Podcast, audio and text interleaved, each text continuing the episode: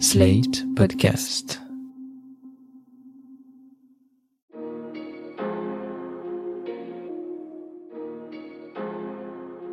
Bonjour et bienvenue dans Le Monde Devant Soi, le podcast d'actu international de Slate.fr. Je suis Christophe Caron et je suis en compagnie de Jean-Marie Colombani, directeur de la publication de Slate. Salut Jean-Marie. Bonjour Christophe. Et d'Alain Frachon, éditorialiste au Monde et spécialiste des questions internationales. Salut Alain. Salut Christophe. Dans six mois, la France votera pour élire ou réélire son ou sa présidente. Et si l'on en croit les sondages, en tout cas en les prenant pour ce qu'ils sont, c'est-à-dire la photographie de l'opinion publique à un instant T, le pays se clive en deux grandes tendances. Un social-libéralisme plus ou moins social et plus ou moins libéral, face à un national-populisme incarné par le RN et par qui vous savez, ce candidat non déclaré dont tout le monde parle beaucoup trop. Deux visions de la France, mais aussi deux visions du monde et de la politique étrangère, que ce soit en matière d'immigration, d'alliance, de souveraineté ou d'appartenance à l'Union européenne. Alors comment le décentrage à droite toute du discours et de l'opinion peut-il influer sur les prises de décision d'Emmanuel Macron en matière de diplomatie? Et surtout, quelle image cela donne-t-il de la France à l'étranger? Je vous propose de parler de tout ça aujourd'hui, Alain et Jean-Marie. Pour commencer, une première question à vous deux, qui êtes de grands lecteurs de la presse étrangère. Comment cette période préélectorale en France y est-elle traitée, si toutefois elle est traitée? Oui, elle est traitée, elle est déjà traitée même abondamment sur le thème euh, ben, c'est votre tour. C'est votre tour, vous, vous, avez et nous avons critiqué Trump, mais euh, voilà, vous approchez de l'ère Trump en France. C'est un petit peu la tonalité dominante. C'est en fait une tonalité assez inquiète de la part de la presse qui couvre bien la France. Voilà. Je dirais moi aussi que c'est euh, plutôt l'inquiétude qui domine, d'autant plus que on peut pas s'empêcher de comparer avec les élections qui viennent de se dérouler en Allemagne, on a eu le sentiment d'une grande maturité démocratique et d'un débat qui portait euh, sur des questions de fond, comme euh, la transition énergétique, par exemple, le mode de croissance que l'on souhaite avoir dans la période post-Covid, des questions de ce type. Et donc, euh, voilà, je dirais, pour reprendre une petite information qui a été peu reprise dans la presse, me semble-t-il, mais qui était donnée par le Financial Times, et qui disait la semaine dernière, au lendemain du Conseil européen, qui était le dernier conseil pour euh, Angela Merkel, qui disait que lors du tour de table habituel, elle avait un ton extrêmement pessimiste, et que ce pessimisme n'était peut-être pas totalement étranger à la tournure que prend la campagne électorale française. Avant d'aller plus loin, j'aimerais, Jean-Marie, que vous nous dressiez un rapide portrait des courants nationaux populistes. Comment les définiriez-vous et qui les porte actuellement en France? Rappelez-vous, il y a quelques temps, quelques mois, on disait il y a une grande vague nationale populiste qui déferle un petit peu sur tout le continent européen. Mais entre-temps, les choses ont eu tendance à s'inverser. En Autriche, ils ont reculé. En Italie, qui était le point de départ pratiquement de, de cette vague avec euh, l'influence de la Ligue du Nord et du mouvement 5 étoiles, qui étaient tous deux des mouvements à la fois dégagistes et pour ce qui est de la Ligue du Nord, flirtant avec euh, l'extrême droite. Ce sont des mouvements qui ont formidablement reculé. Et il n'en est, en tout cas pour ce qui est de la Ligue, elle n'est plus menaçante. Donc vous regardez en Espagne, ce sont les socialistes qui gouvernent, au Portugal aussi. En Allemagne, les sociodémocrates alliés au Vert ont une majorité, en tout cas vont faire une coalition avec les libéraux. Donc on ne voit plus très bien où est cette poussée qui, euh, en d'autres temps, paraissait irrépressible et irréversible. Même en Pologne, vous regardez en Pologne les scores électoraux, c'est à 50-50 entre majorité et opposition. Et en Hongrie, on aperçoit que l'ensemble des oppositions se sont liguées pour dégager un candidat commun que l'on qualifierait ici en France peut-être de tout simplement de chrétien démocrate et qui euh, porte les espoirs d'une partie de plus en plus grande des Hongrois. Donc euh, voilà, et, la France, en revanche, fait des comptes. Alors on fait tous des comptes, on regarde les sondages. Alors les sondages, on additionne, on dit ah euh, Marine Le Pen c'est tant, plus Éric Zemmour c'est tant, plus euh, Nicolas Dupont-Aignan, etc. Et nous arrivons à un total qui frise les 35%. 35% de vote pour le moment, d'intention de vote pour le moment. Nous sommes encore à six mois de l'élection qui voudrait voir basculer une partie du pays du côté de ce national-populisme. Donc, euh, du coup, un certain nombre de, gens se demandent d'ailleurs si ce niveau-là se maintenait au premier tour, quand là pourrait-il éviter de gagner au fond? Et donc c'est cela qui euh, nourrit une inquiétude supplémentaire parce que la France au fond fait presque bande à part. Je, je ne prends pas le cas de la Grande-Bretagne parce que de fait c'est une forme de populisme, de nationaliste qui est au pouvoir avec Boris Johnson après le Brexit. Mais on voit bien que, en revanche, le Brexit a eu un, un contre-effet en quelque sorte, qui a plutôt dissuadé un certain nombre d'électeurs dans différents pays d'Europe d'emprunter cette voie-là. Donc la France fait exception dans ce contexte électoral tel que nous le connaissons aujourd'hui, et c'est ce qui précisément peut inciter à douter que la France puisse maintenir son cap, et c'est évidemment un cap essentiel pour l'ensemble de l'Union européenne. Il faut jamais oublier que le président de la République française, c'est le coprince d'Europe. Alors on dira il est plus ou moins influent que le chancelier ou que la chancelière, mais rien ne peut se faire non plus sans le coprince d'Europe. Donc si ce coprince devient tout d'un coup partisan de la sortie de l'OTAN, partisan de la sortie de l'Union européenne, partisan de sortie de la sortie de l'euro. En tout cas, une des fractions de l'extrême droite plaide pour cela. Et le souverainisme s'est emparé aussi d'un certain nombre de candidats du parti Les Républicains, alors que traditionnellement, c'était un parti fortement ancré dans l'idéal européen. Eh bien, à ce moment-là, on arrive à, l'inquiétude qui domine et qui peut considérablement gêner Emmanuel Macron dans ce qu'il voudrait entreprendre, puisque dans quelques semaines, il prendra la présidence de l'Union européenne, et ce pour les six premiers mois de l'année 2022. Quand on parle de mouvements euh, populistes, entre guillemets, ou protestataires, je préfère protestataires, mais c'est pas tellement le fait qu'ils mettent en avant un seul thème comme l'immigration, après tout, c'est parfaitement légitime de débattre de l'immigration et de dire que l'immigration, c'est une question difficile, que ça pose la question de l'intégration, que c'est plus ou moins réussi selon les moments, selon les pays, selon les quartiers même.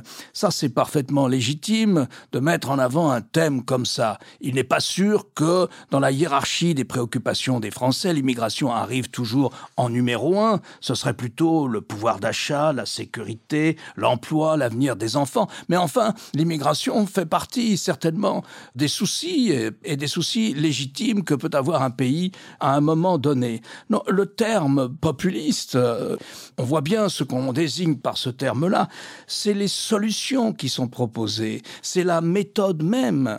C'est le déni de réalité lorsqu'on dit que l'immigration est le seul et unique problème, lorsqu'on dit que l'immigration, c'est la pathologie française par excellente et pas d'autres questions. C'est ça qui relève du populisme et du yaka. Hein. Il suffit de... Voilà, c'est ça qui relève du populisme. C'est l'absence de propositions concrètes pour se colter à une réalité C'est ça, moi je pense, le populisme. Et alors, effectivement, de ce point de vue-là, la campagne électorale française en peu est marquée par la montée du populisme relativement aux autres pays comparables aux nôtres, comme le disait Jean-Marie. Alors vous l'avez rappelé, la France et donc Emmanuel Macron va prendre la présidence de l'Union européenne le 1er janvier. Est-ce que cette poussée populiste sur le plan intérieur peut l'affaiblir sur la scène européenne et internationale? Oui, parce qu'elle elle suscite l'inquiétude autour de nous, donc euh, nécessairement, euh, elle incite euh, les différents interlocuteurs de la France à lui indiquer qu'il faut être plus modeste que d'ordinaire, peut-être.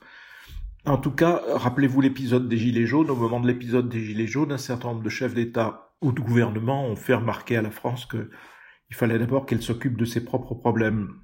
Donc ça a un impact évident et puis surtout c'est suivi avec inquiétude parce que si la France devait changer de cap, tout l'édifice européen serait mis en péril à un moment où à travers l'affaire polonaise, l'affaire hongroise, venant après le Brexit, des doutes s'installent sur euh, au fond même la pérennité même de l'Union européenne.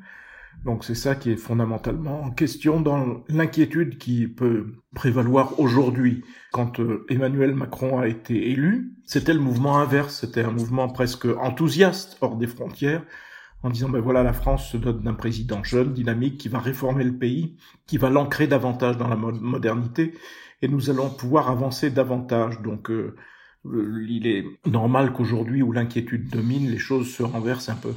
Alain, vous partagez cette analyse qui dit que la situation politique intérieure peut avoir un impact sur la marge de Macron à l'étranger? Écoutez, il y a une relation très étroite et qui n'est pas assez analysée. Ça pourrait faire une très belle thèse euh, en relations internationales entre la politique intérieure et la politique étrangère. C'est naturel d'ailleurs, on le comprend bien. Et ce qu'on a souvent reproché à la France, c'est cette manière de parler des affaires du monde et de vouloir les changer sans relation ou sans que ce soit toujours en relation avec la situation intérieure française. Autrement dit, l'image d'arrogance, elle vient de là. On dit mais les Français qu'ils commencent par régler leurs problèmes. Ils ne sont pas en suffisamment bon état pour proposer ceci, ceci ou cela.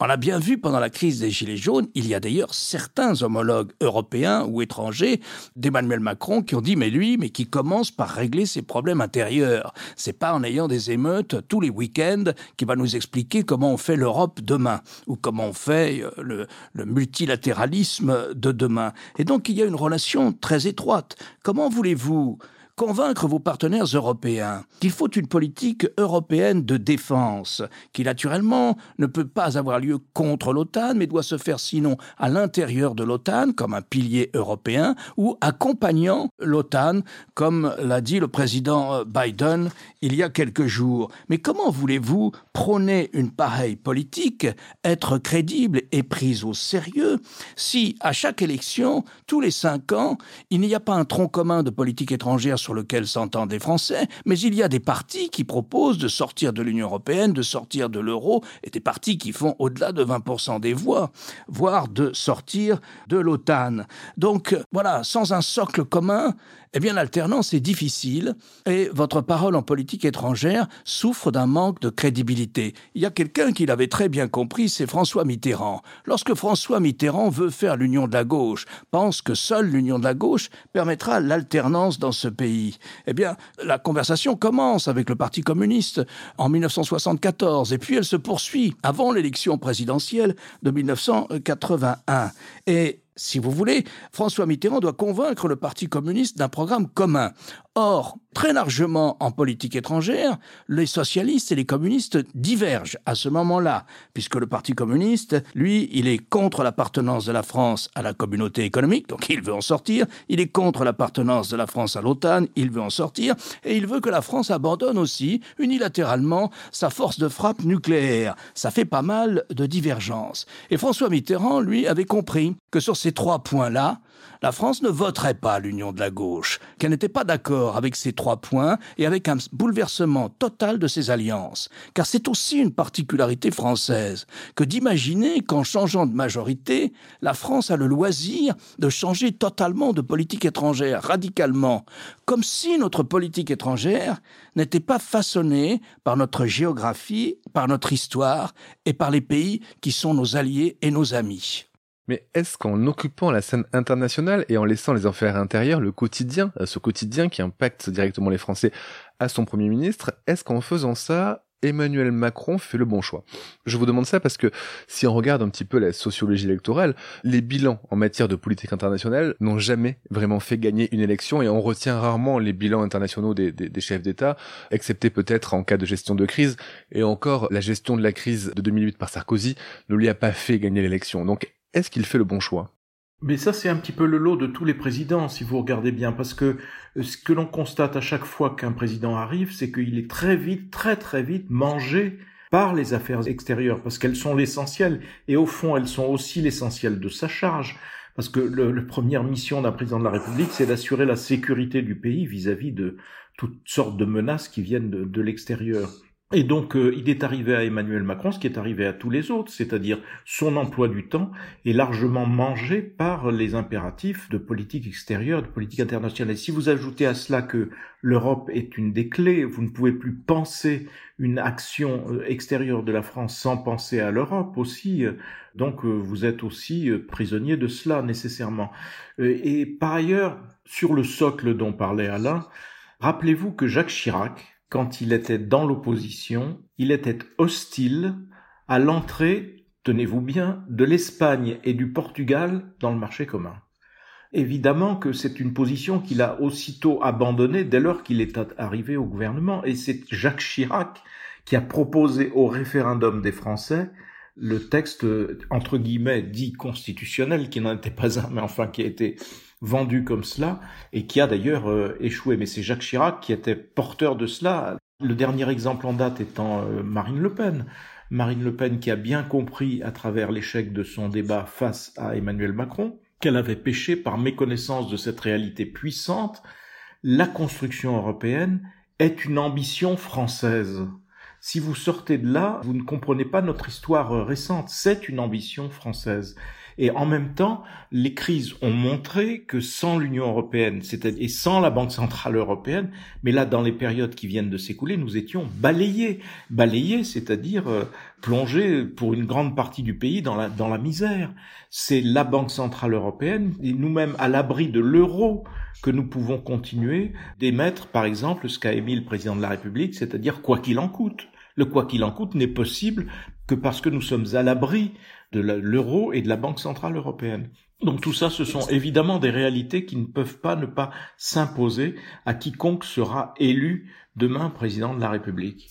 On est d'accord Jean-Marie, mais est-ce que tout cela peut s'imposer à cette partie du corps électoral qui ne rêve que d'une chose, c'est le retour d'une grandeur fantasmée de la France Le corps électoral historiquement en France, il est divisé, il est partagé, il y a, toujours eu un parti euh, européen, enfin disons euh, oui, parce que encore une fois, le général de Gaulle lui-même, quand il est dans l'opposition, il est contre le traité de Rome. Quelques semaines après son arrivée au pouvoir en 1958, que fait-il? Il ratifie le traité de Rome. Et ensuite, il énonce sa vision de la construction européenne, qui est devenue d'ailleurs largement la nôtre et largement celle de l'Union. L'Union aujourd'hui, c'est un rassemblement d'États-nations. Ce n'est pas autre chose qu'un rassemblement d'États-nations. Mais il faut savoir que le corps électoral en France, historiquement, est divisé. Le référendum sur le texte constitutionnel l'a montré. Donc il y a toujours une part non négligeable de l'opinion qui est réticente, qui est sensible aux arguments de ceux qui disent mais euh, le droit européen nous paralyse, qui en fait, quand on regarde les choses d'un peu plus près, on voit bien que c'est un, j'allais dire, c'est le bouc émissaire parfait qui masque l'impuissance. Quand on dit on est impuissant à cause de, de l'Europe, c'est l'inverse. Nous n'avons avancé le plus souvent que sous la pression de cette construction européenne que nous avions mieux voulu. Mais c'est vrai qu'il faut tenir compte de cette réalité politique qui est que le pays, en gros, est à peu près coupé en deux parce que vous avez des souverainistes à droite, des souverainistes à gauche, plus de souverainistes encore aux extrêmes. Et donc ça fait 50% euh, ou plus, et donc il faut en tenir compte. Mais pourtant, il faut continuer d'avancer. Alain? C'est une question euh, passionnante et d'autant plus importante que nous parlons aujourd'hui de la politique intérieure et de la politique étrangère comme, au fond, comme deux entités différentes. Or, elles sont euh, évidemment intrinsèquement euh, liées. Alors, le président français, en général, il fait campagne sur les questions intérieures et il est élu sur les questions intérieures et il aimerait se consacrer aux questions intérieures. Finalement, en général, il prend un grand plaisir à se mêler des affaires du monde. Mais il a bien raison. Parce que regardez, regardez les questions qui se posent à nous, des questions clés, comme la protection des datas si nous voulons maintenir un minimum de protection de nos vies privées, par exemple, si nous voulons taxer les multinationales, si nous voulons contrôler les investissements étrangers, comprendre chinois en France, pour garder la souveraineté dans un certain nombre de domaines, qu'il s'agisse de la santé ou de domaines plus ou moins liés à la politique étrangère, si nous voulons lutter contre les pandémies qui ne connaissent pas les frontières, lutter contre les crises financières qui ne connaissent pas les frontières, eh bien, pour lutter contre les crises financières, on a vu qu'il y avait un parapluie qui marchait bien, c'était l'euro. Mais pour tous ces sujets que je viens d'évoquer, les résultats que nous avons obtenus, Évidemment, ça ne figure pas assez dans la campagne électorale, sur la protection de nos données privées, sur la taxation des multinationales, ça a été fait à l'OCDE et ça a été fait grâce au président Biden, mais c'est une idée française, reprise ensuite par l'Europe. Sur le contrôle des investissements chinois, c'est une idée du président Macron ça nous concerne immédiatement. Il n'y a plus de différence dans un monde incroyablement interconnecté comme celui-là entre bien des questions de politique étrangère et bien des questions de politique intérieure. J'insiste, mais est-ce que ces arguments de raison que vous nous apportez, vous Jean-Marie, vous Alain, peuvent vraiment avoir un effet sur une opinion clivée, une opinion qui semble plus sensible à des arguments qui font appel à la passion plutôt qu'à la raison? Première question, et surtout, est-ce que du coup ce clivage pourrait faire basculer l'ensemble de l'offre politique vers un genre d'argumentaire qui marche toujours sur l'opinion, c'est-à-dire des, argumentaires plus passion? Toute façon, aucune campagne n'échappe à l'irrationnel et euh, n'échappe euh, au fond à, des batailles sur les personnes. Regardez ce qui se passe aujourd'hui à droite où il va falloir choisir un candidat. Il n'y a pas de débat sur le programme de la droite, à l'intérieur même de la droite. Il y a un débat sur les personnalités. Et donc il y a aussi une part euh, aujourd'hui d'émotion et de volatilité, c'est-à-dire de détermination du vote au dernier moment, dans les 48 heures qui précèdent le vote, qui font qu'on n'échappe pas, on n'échappera pas à une bonne dose d'irrationalité, d'autant que l'opinion est sollicitée en termes d'émotion à peu près tous les jours par un choc nouveau, évidemment par tous les moyens euh, de diffusion de masse qui euh, la sollicitent et la perturbent à l'envie. C'est une donnée avec laquelle il faut, il ne faut jamais compter au fond sur la rationalité parce qu'elle elle, n'existe pas en politique. Euh, c'est toute la difficulté de la chose et toute la difficulté à la fois de, gouverner et de, et en même temps de conduire une, politique étrangère. Simplement, euh, ce qui se passe euh, aujourd'hui, c'est que les idées, euh, vous disiez, est-ce que ils vont, un certain nombre de, candidats vont concéder au fond à, à une part de l'ère du temps, parce que ça n'est qu'une part de l'ère du temps.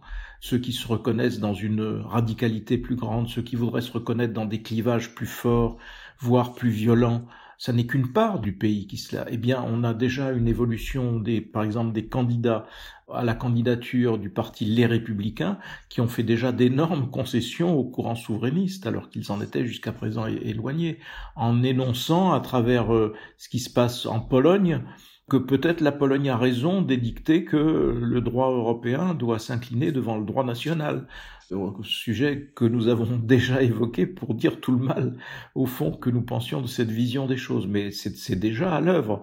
Donc on peut en effet aussi avoir aussi, euh, au cours de campagne, une surenchère dans tel ou tel domaine. Alain a cité l'immigration tout à l'heure. C'est un domaine par définition de surenchère, alors même que c'est un domaine qui est d'une infinie complexité. On le voit et on peut le mesurer tous les jours. Alain, une question sur les relations transatlantiques de, la France. On a vu euh, la mise en scène de la réconciliation franco-américaine entre Joe Biden et Emmanuel Macron. C'était en marge du G20 à Rome le 29 octobre. On sent malgré euh, ce retour de flamme que les États-Unis regardent plus vers Berlin que vers Paris. Est-ce que c'est une situation qui, à votre avis, va perdurer et qui risque de s'aggraver si jamais le mouvement populiste prend de plus en plus racine en France? Oui, c'est une tendance, euh, je dirais, structurelle de la politique américaine qui est de considérer que l'Europe, c'est l'Allemagne. Au fond, on a là la quatrième puissance économique du monde. On a un pays qui euh, doit encore, même s'il est atteint par un vieillissement accéléré, mais doit encore, je pense, être le plus nombreux au sein de l'Union européenne. Quand on vit à Washington, c'est vrai que l'interlocuteur européen, c'est l'Allemagne. C'est l'Allemagne. Pourquoi? Pourquoi est-ce que l'Allemagne bénéficie de cette prime dans l'attention que lui portent les États-Unis et dans la crédibilité qu'il porte à un pays européen? Eh bien, c'est d'abord et avant tout à cause de sa puissance économique et de sa stabilité politique, de l'alternance sans tragédie entre le centre droit et le centre gauche dans ce pays. Donc, vous vous avez tout à fait raison. Et de ce point de vue, c'est encore plus vrai depuis 1989-90 et la réunification de l'Allemagne que ça ne l'était hier. Alors naturellement, le fait qu'il y ait euh, en France euh, une vie publique euh, marquée par ce dont nous venons de parler, c'est-à-dire des solutions qui relèvent de la magie ou du vaudou et dont on nous abreuve à la télévision tous les jours, évidemment, ça ne participe pas à de la France ou à ancrer une image euh, de solidité et de maturité de la part de la France. Cependant, les Américains savent très bien que sur le plan militaire, sur le plan économique aussi, à bien des égards, et en tout cas au cœur de l'Europe, la France compte. Elle compte non seulement parce que c'est dans le duo qu'elle forme avec euh, l'Allemagne qu'elle peut faire avancer les choses, on l'a encore vu cette année avec le plan de relance de l'Europe, et donc elle compte. Je dirais que Contrairement à ce que nous pensons souvent, mais moi j'ai vécu ça de Washington, la France compte plus qu'on ne l'imagine quand on est à l'étranger, dans un pays comme les États-Unis, mais moins qu'on ne le dit ou qu'on ne le croit à Paris. Cela me fait penser à l'épisode de la guerre d'Irak. Lorsque George Bush Jr. déclenche la funeste guerre d'Irak, il a contre lui la France, l'Allemagne et la Russie. Et la doctrine Bush, à l'époque, c'est punir la France, mais pardonner à l'Allemagne. Et donc ça, ça illustre assez bien la place particulière de l'Allemagne dans la relation avec les États-Unis. Cela dit, comme le dit Alain, la part de la France n'est pas négligeable parce qu'elle intervient sur des questions de sécurité. Elle est réputée par son armée, d'ailleurs la France à l'extérieur et notamment euh, aux États-Unis elle a évidemment un rôle politique euh, qui peut être un rôle politique majeur parce que euh, lorsqu'elle brandit comme cela l'étendard du vote contre, euh, eh bien, ça pèse dans la vie internationale. Parce qu'elle est au Conseil de sécurité de l'ONU. Comme ça a été le cas pour, pour la guerre d'Irak. Alors là, on a eu l'épisode, le fameux épisode, euh, triste épisode des sous-marins, et donc on voit bien dans la façon dont Emmanuel Macron gère cette affaire qu'il essaye de justement de se replacer au centre de la relation avec les États-Unis. Il profite de la mauvaise conscience, tout est relatif, des États-Unis et même de son président après la mauvaise manière qui a été faite à la France pour euh, essayer d'obtenir, d'une part, de revenir lui-même au centre du jeu, c'est-à-dire au centre du dialogue avec les États-Unis et d'obtenir aussi une concession stratégique majeure des États-Unis pour qu'ils admettent l'idée qu'une défense européenne est nécessaire aux côtés de l'OTAN. C'est ce que l'on appelle en Europe une autonomie stratégique. Et ça, c'est une concession que Emmanuel Macron va essayer ou essaye d'obtenir à la faveur de la mauvaise conscience des États-Unis vis-à-vis d'un allié qui est un allié toujours, qui a toujours été au fond un allié fidèle des États-Unis et ça pèse toujours dans les événements, lorsque les événements tournent au tragique, ça pèse toujours euh, cette vision-là. Voilà, les choses ne sont pas aussi comme moi j'ai toujours aussi en tête la formule de, d'Hubert Védrine, vous savez, qui consiste à dire oui, nous sommes une puissance moyenne à vocation mondiale, certes, mais le fait qu'on soit une puissance moyenne ne justifie pas que l'on rase les murs. Donc il n'y a aucune raison de raser les murs. Un mot pour conclure, Alain, sur ce que vient de dire Jean-Marie. Vous pensez, vous aussi, que cette autonomie stratégique européenne va se mettre en place grâce à ce sentiment de culpabilité américain? Ou est-ce que ça reste une arlésienne, quelque chose dont on parle et qu'on ne verra finalement jamais vraiment? Je vois deux remarques euh, possibles à faire pour vous répondre. La première, c'est que malgré tout les textes, ça compte.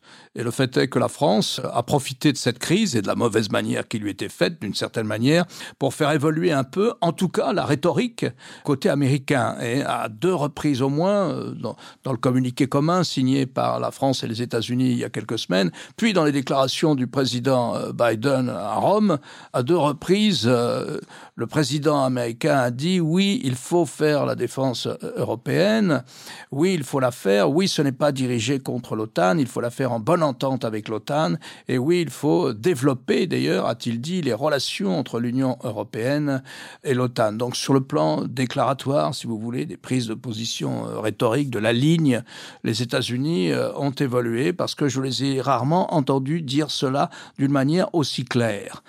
Est-ce que ça veut dire ensuite que ça se traduira dans les faits C'est-à-dire que dans les faits, il faudrait que les États-Unis acceptent que les Européens donnent une priorité en matière d'achat d'armement aux industries européennes. Donc des choses lourdes. Après, on rentre dans les faits et là, on rentre dans une réalité euh, difficile. La deuxième remarque, c'est que euh, cette question de la, de la souveraineté stratégique, c'est-à-dire pour l'Europe de se doter à la fois d'une esquisse de politique européenne commune, sinon d'une armée commune. Ça, une armée commune, c'est pas vraiment la question qui est sur la table, mais c'est de faire ensemble des choses sur le plan militaire. Cette question-là, elle suppose d'entrer dans les préoccupations stratégiques des autres, des autres Européens. Elle suppose de comprendre que si l'on habite Vilnius, Prague, Budapest ou Varsovie, on ne voit pas les choses comme la France.